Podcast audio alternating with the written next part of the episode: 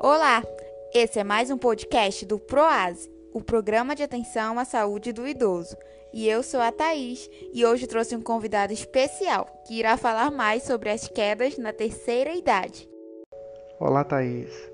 Eu me chamo Renato, sou professor do curso de fisioterapia da FEF, da UFAM, e é um prazer estar aqui hoje com você nesse podcast para falar um pouco sobre um assunto muito importante para a população idosa, que são as quedas. Isso mesmo, Renato. É uma temática importantíssima. Então, o que seriam as quedas? Então, a primeira coisa que a gente precisa entender é o que, que são quedas, né?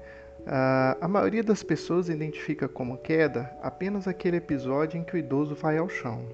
Né? Na verdade, o conceito de queda ele é um pouco mais amplo. Né? A queda ela é entendida como um evento não intencional é, em que o idoso ele uma posição é, inicial para um nível mais baixo em relação a essa posição. Então isso significa dizer que qualquer evento, por exemplo, quando ele levanta da cama, quando ele se levanta de uma cadeira ou mesmo de um sofá, né, se desequilibra e senta novamente, nós podemos considerar também que esse evento foi uma queda. Né? Isso é importante para que as famílias, né, o familiar e o próprio idoso é, consigam monitorar e identificar que se esses episódios acontecem com, é, de forma recorrente, né, é preciso olhar com mais cautela e identificar o porquê que ele está tendo esses episódios e a gente tem que considerar isso um episódio de queda também. Exatamente, professor Renato. Então, você poderia nos dizer a importância de aprender sobre as quedas? Por ser uma, um evento altamente prevalente na população idosa, as quedas elas é, são consideradas um dos gigantes da geriatria. A identificação de idosos com risco de cair é um dos objetivos globais da, da equipe multidisciplinar que trabalha na geriatria e na gerontologia. Exemplificando, né, a gente tem dados da Organização Mundial de Saúde e do Ministério da Saúde que apontam que na população idosa brasileira, em torno de 28 a 35% das pessoas com mais de 65 anos vão cair a cada ano. Se a gente considerar a faixa etária dos idosos com mais de 70 anos, dentro dessa população, a metade ou quase a metade vão experimentar queda é, ou vão ter experimentado queda no último ano. Quando o idoso cai, isso traz, umas, isso traz uma série de consequências é, para o próprio indivíduo idoso, né? desde ferimentos leves até a necessidade de consulta, internação e hospitalização, e podem levar como consequências fraturas, principalmente fratura de quadril, lesões traumáticas no cérebro, ferimentos nos membros superiores, inclusive evoluindo para o óbito. Né? O idoso, quando cai, ele muito provavelmente vai precisar ficar é, acamado por alguns dias ou por longos dias, e isso pode é, evoluir para o que a gente chama de síndrome do imobilismo. Além das consequências para o idoso, né, a queda, o evento da queda, traz consequências também para a família, uma vez que pode haver necessidade de um rearranjo familiar, dependência financeira da família do, pelo idoso uh, mudanças de domicílio e, inclusive, também aumento dos gastos em saúde, tanto para a família quanto para o Estado. Exatamente, professor Renato. As quedas em idosos trazem muitas consequências. E sobre isso, eu tenho uma pergunta: quais são os idosos em risco de queda?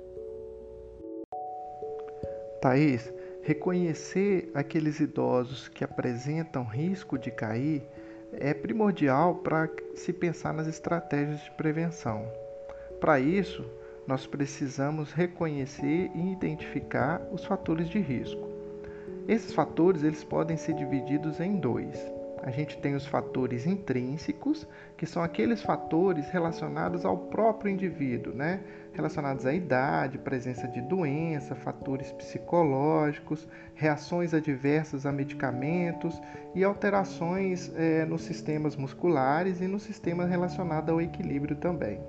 E nós temos os fatores extrínsecos, Os fatores extrínsecos estão relacionados aos comportamentos do indivíduo e às atividades da pessoa idosa e também do meio ambiente onde ele vive. Dentre os fatores intrínsecos relacionados às quedas, né, associados às quedas, a gente pode ter fraqueza muscular, histórico de quedas anteriores, ou seja, indivíduos que já caíram têm mais chance de cair do que aquele idoso que não caiu ainda, alteração da marcha, alteração de equilíbrio, é, déficits visuais, problemas articulares como artrite, uh, acidente vascular cerebral, depressão, alteração cognitiva, idade avançada e aqueles idosos que utilizam muitos medicamentos. Em relação aos fatores extrínsecos, basicamente é, é, importante a gente observar o entorno onde o idoso vive. Né? A gente chama de barreiras arquitetônicas. Então, dentro de casa e no entorno onde esse idoso caminha. Então, é, quartos e cômodos com pouca iluminação, superfícies escorregadias, presença de escadas, tapetes soltos pela casa, presença de brinquedos espalhados pela casa, é, animais pequenos domésticos, né, que podem é, ser também um fator de risco para que esse idoso tropece dentro de casa e caia, é, móveis, é, disposição dos móveis dentro da casa. Então, você tem uma série de questões é, externas relacionadas ao ambiente que o idoso vive que podem aumentar o risco dele cair. É, é possível prevenir é, as quedas. Primeira coisa que a gente precisa ter em mente é que o idoso cair não é normal.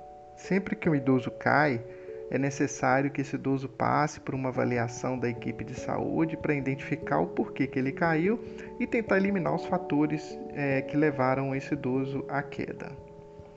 Ah, em relação às atitudes, né, o exercício físico regular e a, e a prática de atividade física são elementos importantes na prevenção. A gente é, já tem boas evidências na literatura mostrando que o exercício aeróbico, por exemplo, caminhada, treino de marcha, treino de força, treino de equilíbrio, são componentes de exercícios que ajudam muito a é, evitar que o idoso caia. Ah, e os grupos de terceira idade né, são locais excelentes onde que os idosos podem praticar esse tipo de exercício físico. Ah, além disso, né? O estímulo à memória é, e o estímulo cognitivo também favorecem e ajudam nessa prevenção. Em relação aos fatores externos, né, a família e o próprio idoso podem é, identificar fatores é, no local onde esse idoso vive. Né? Então, presença de tapetes na casa, pisos escorregadios, né, a disposição dos móveis, tudo isso pode ser modificado para reduzir a chance do idoso cair. As adaptações dentro do banheiro também são de extrema importância. Né? A gente sabe que o local em que o idoso mais cai dentro de casa é justamente no banheiro.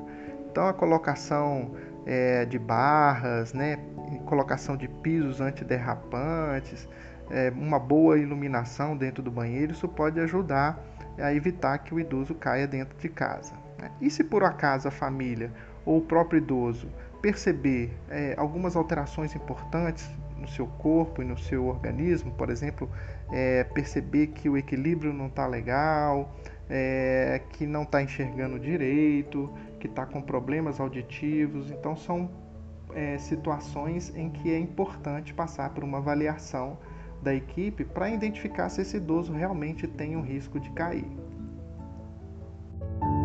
Obrigado, Thaís, mais uma vez pelo convite para participar desse podcast. Quedas em idosos é um assunto muito importante, precisa ser conversado com a comunidade, principalmente porque é possível prevenir essas quedas. Então, quero agradecer mais uma vez essa oportunidade e colocar aqui à disposição para quando vocês precisarem conversar mais sobre esses assuntos relacionados é, à população idosa. Um grande abraço a todos. O Proase que agradece a sua participação, professor Renato. E você, aprendeu, né? Pratique exercícios físicos com frequência, evite a presença de objetos que facilitem a ocorrência de quedas, como tapetes e fios, e ajuste a iluminação de sua residência para que fique visível. E cuide-se! Até o próximo podcast. Tchau!